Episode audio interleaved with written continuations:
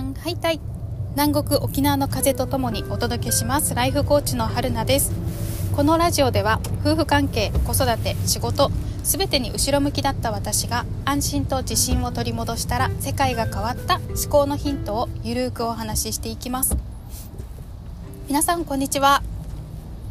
はい。えー、今日はですねあのなかなかに面白い一日になっております。今日は平日のお昼なんですけれども今あの出勤途中でございますがはい。なんでそんなことになったのかっていうとあのですねうちの長女がですね昨日の夕方ぐらいからちょっと顔とか背中とかに発疹が出るようになってましてでかゆいって本人は言うんですよね。で なんか周りに感染症もないらしい。保育園幼稚園でも感染症は流行っていないらしい。うん家族でもない。であの今有力候補なのがですねダニアレルギー。うちの長女がダニホコリアレルギーであの長男は4歳の長男は結構あのホコリとかですねうんホコリというかあの鼻鼻炎もあるんですよ。鼻炎なんか鼻。鼻周りが弱い。っていうのもあったりして。でも長女はダニホコリアレルギーって検査では出るけどなんか発症とかすることはほとんどなかったんですよね。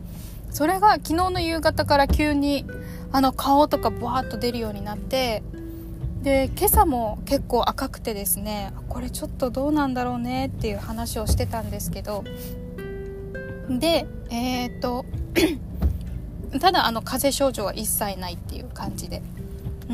でもう昨日の夜からですねバタバタとあのこれは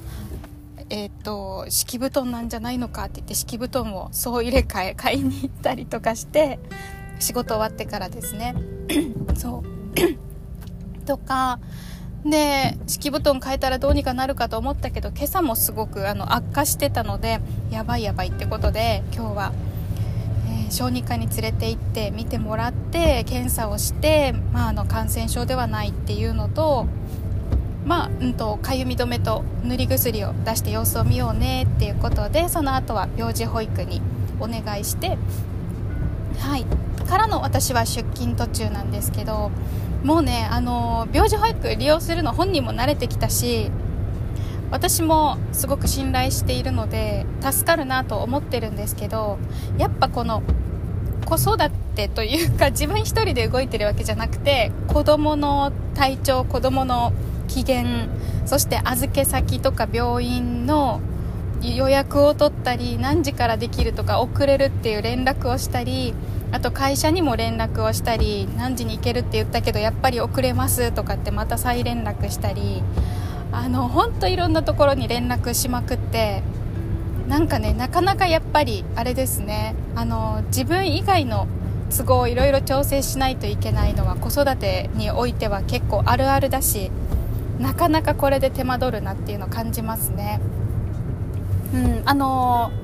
そうでもそうやって本当にいろんなところの助けが得られるっていうか理解がある。で受け入れてくれるところも優しくってどうぞって受け入れてくれるしで子供もね、あのー、今前はね前もラジオで言ったんですけど病児保育なんて私が使うものじゃないと思ってたからじゃあ誰が使うんだって感じですけどそうなかなか使うに至らなかったんですよ。まこういうのよくあると思います。病児に限らずベビーシッターさんとかねあのファミリーサポートとか。誰か知り合いに預けるとかママ友に見てもらうとかそういうの聞いたことはあるけど私がそれやるのかどうかっていうのをなかなかちょっとやったことなければ勇気がいったりとか調整するのが大変とかあるかもしれないけど。でもまあやってみたら慣れてくるっていうのはあの学んできたんですけどね、まあ、でもにしても結構子育てしながら自分のこともするって大変だなっていうのを改めて実感しています。でそんな中で今日は切らずにそのまま喋ります。はい。そんな中でですねあの SNS で今まで憧れて追いかけてきた起業家の女性起業家の方がいらっしゃるんですけれどもその方最近更新してなかったんですよ SNS を。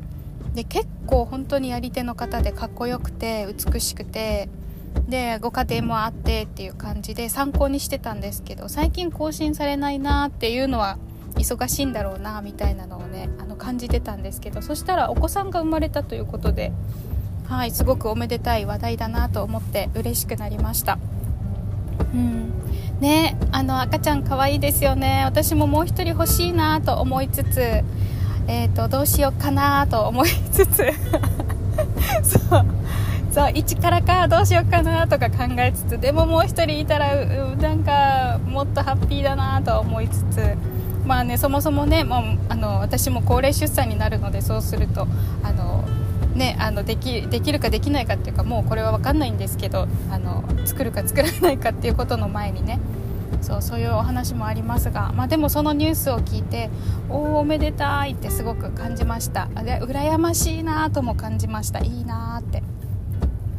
そう思ったんですけどでもその方が言ってたのがあの子育てに大人の手は何本あってもいいっていうそういう言い方だったかちょっと忘れちゃったんですけどそう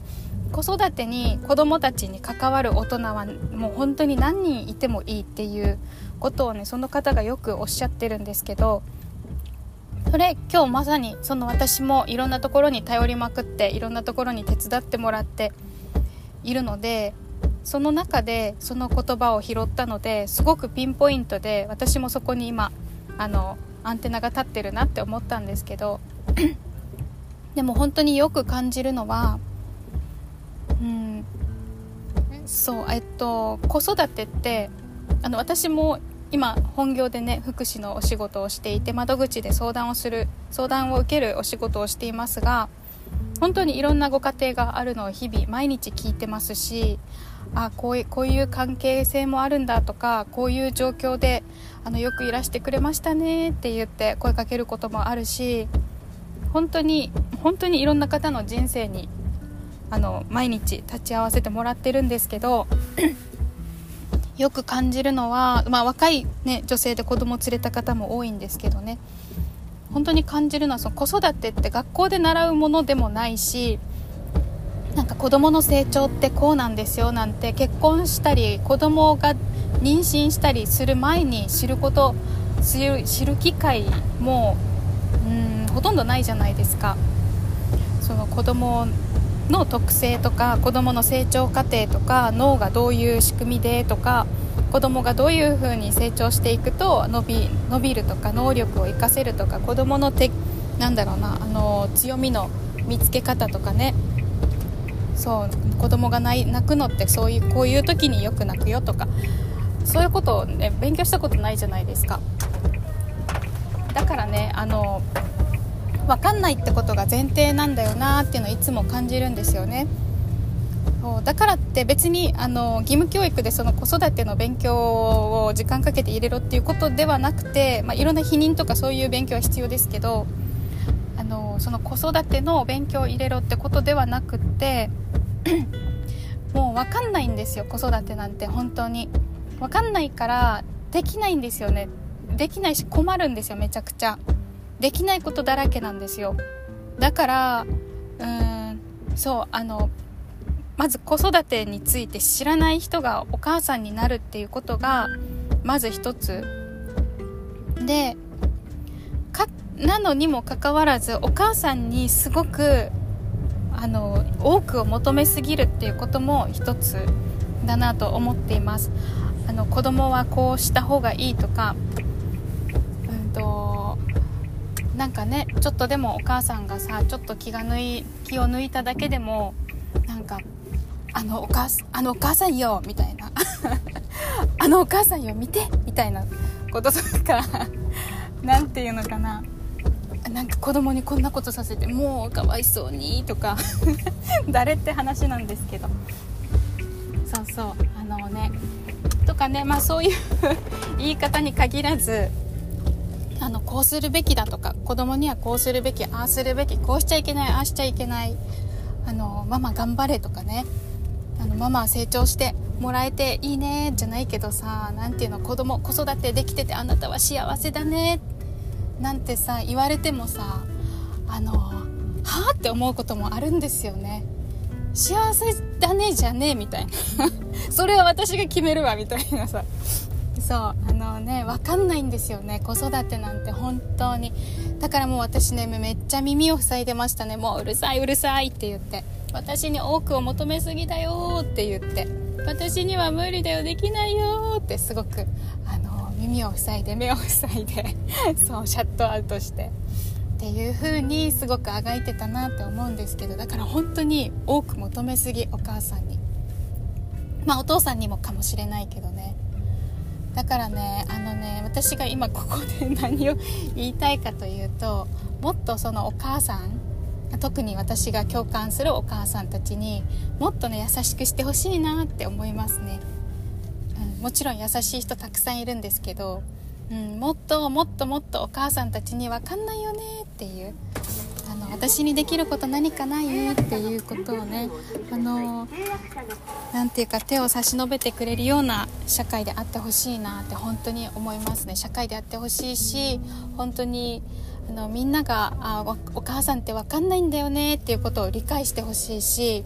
分かんないからできないんだよねっていうことをねあのその前提でねお話をしてほしいなってすごく思いますね。うん、じゃないとねお母さんたちすごくきついよね。ああしちゃダメこうしちゃダメ。ここに子供連れてきちゃダメ。ね。あの子供がいるんだから諦めなさいとかね。あの何を諦めていいのかももう分かんないよね。何ていうかそのそのさ仕事もセーブセーブしろと言われたりあの子育てしながら働けるよと言われたりどっちなんだよって思うし。どっちなんだよ。私はどうしたいんだよっていうのも分かんないし。そうそう。だからねお母さんたちすっごくあがいてるのでうんあのみんなでね優しくしてあげたいなってすごく思います。あの本当に私が今勤めてるところにもたくさんの子供連れのお母さんたちがあの毎日いらっしゃいますけど、うん、すごく見ててああ分かる分かる分かる分かんないよねっていうのをすごくね感じたりしてますね。分かんないよね一緒に考えようっていうの。そういう風に寄り添える人でありたいなとめっちゃ思います。っていうところでその憧れてる起業家さんの大人の手は何本あってもいいっていうのがねすごく実感できるなと思いました。もう本当に私個人的にはその子供との血のつながりっていうことにこだわらず本当に子供にはいろんな大人に出会ってほしいしいろんな人を参考にしてほしいしお母さんの好きなところ嫌いなところっていうのを自分なりに理解してほしいし自分はこうしたいなっていうのをねあの分かって思って分かってほしいなとも思うし、うん、そう血のつながりを超えていろんな大人の力を借りてすくすくと大きくなってほしいなと思いつつ私はいろんなところに頼りまくっております。ということではい。今日はね何が言いたかっていうと言いたかったかというと、まあ、いろんなお母さんに優しく声をかけてあげましょう。もう声かけをしてあげるだけですごく心が癒されたりすることもあるのでああ癒された。ちょっと力が抜けた。もう少し頑張れそうって思うこともあるのでまずは声かけだけでも頑張ってるねって言ってあげてください。はいということで今日はこの辺で終わります。またよければ次回も聞いてください。